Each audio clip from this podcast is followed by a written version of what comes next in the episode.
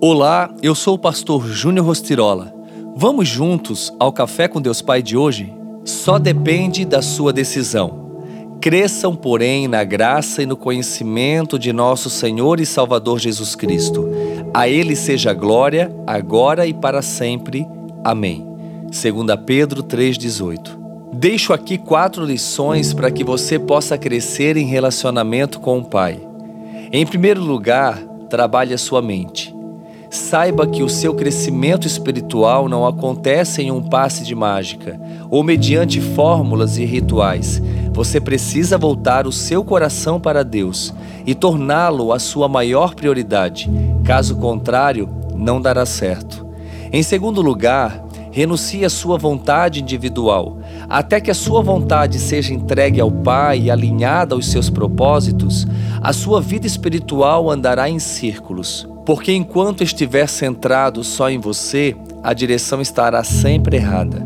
Em terceiro lugar, desperte a sua fé.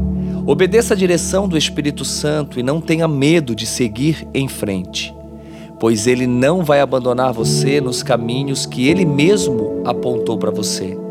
Por fim, em quarto lugar, tome a sua cruz. Jesus disse: Se alguém quiser acompanhar-me, negue-se a si mesmo, Tome a cruz e siga-me. Andar com Deus é maravilhoso, mas requer renúncia, esforço, resiliência e determinação, porque nada que vem em oposição se compara ao que vem do alto. Por isso, se você deseja realmente construir um relacionamento com o Pai, siga esses passos. Assim como iniciei o texto de hoje, você foi criado para viver um relacionamento sem orfandade.